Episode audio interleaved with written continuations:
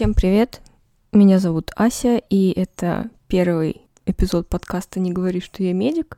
Такой, скажем, трейлер, к которому я практически не готовилась. Я только накидала план небольшой, и то это только для того, чтобы на него иногда смотреть. А так я просто буду рассказывать все, что считаю нужным для первого ролика.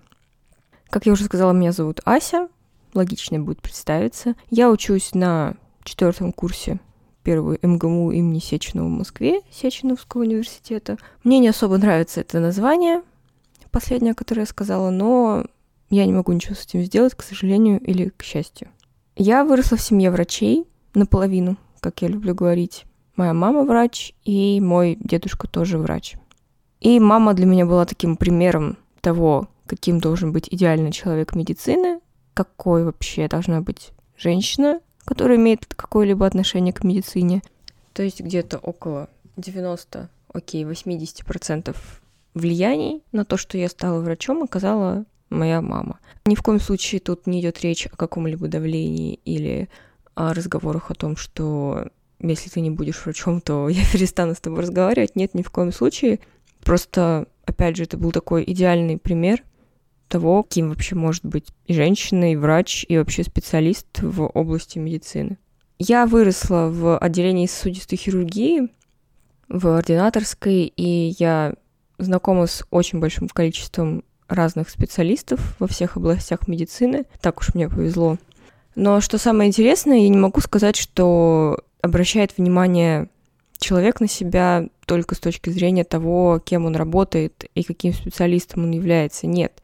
Я вообще считаю, что врач, он по определению не может быть каким-то узколобым, что ли, назовем это таким грубым словом. То есть, если ты выучился в медицинском, ты априори умный и разносторонний, и очень интересный человек.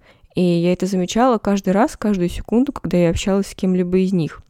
Но, к сожалению, у нас в России врач считается достаточно такой узкой субъединицей, с которым можно поговорить только о его здоровье, не о его, точнее, а о здоровье того, с кем врач разговаривает. Нужно сразу пожаловаться на свои проблемы, спросить, почему у меня болит коленка, и спросить, что будет, если я не буду ходить в туалет по большому целую неделю. А, вот, то есть человека за врачом, за его профессией никто уже, в принципе, и не замечает, и это очень обидно. И у меня сразу поэтому в голове всплывает история о том, как познакомились две семьи, две супружеские пары, в которой один, например, адвокат, а другая там продавщица в магазине, в другой семье один водитель грузовика, а другая юрист. И потом оказалось, что они оба встретились на конференции кардиологов в следующем году.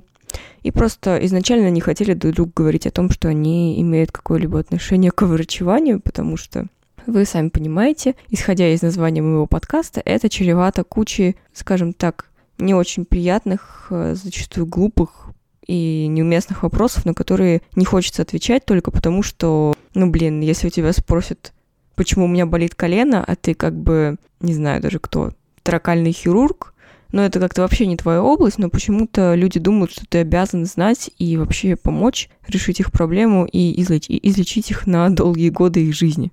Поэтому цель подкаста такова. Грубым языком я просто хочу вытащить человека из-под маски врача, показать другим людям на примере своих интервью и разговоров с людьми, так или иначе относящимися к медицине, что это разносторонние, классные, клевые, со своими заморочками, со своими проблемами люди, со своими историями, с какими-то вещами, которыми они могут вдохновить. То есть я хочу, чтобы со мной разговаривал человек, говорил и рассказывал о каких-то своих штуках, о пути, которым он прошел, чтобы, ну, естественно, не нарушая своих личных границ, и чтобы вот эти вот истории и вот эти разговоры, они кого-то вдохновляли, желательно не кого-то, а хотя бы двух людей сразу. Возможно, что если ко мне на интервью придет какой-нибудь хирург, а затем подкаст послушает студент, который провалился на экзамене по хирургии, и который решил, что все, медицина это его, не его, и что он хочет забросить, он послушает этот подкаст, это аудио, и у него появятся новые силы.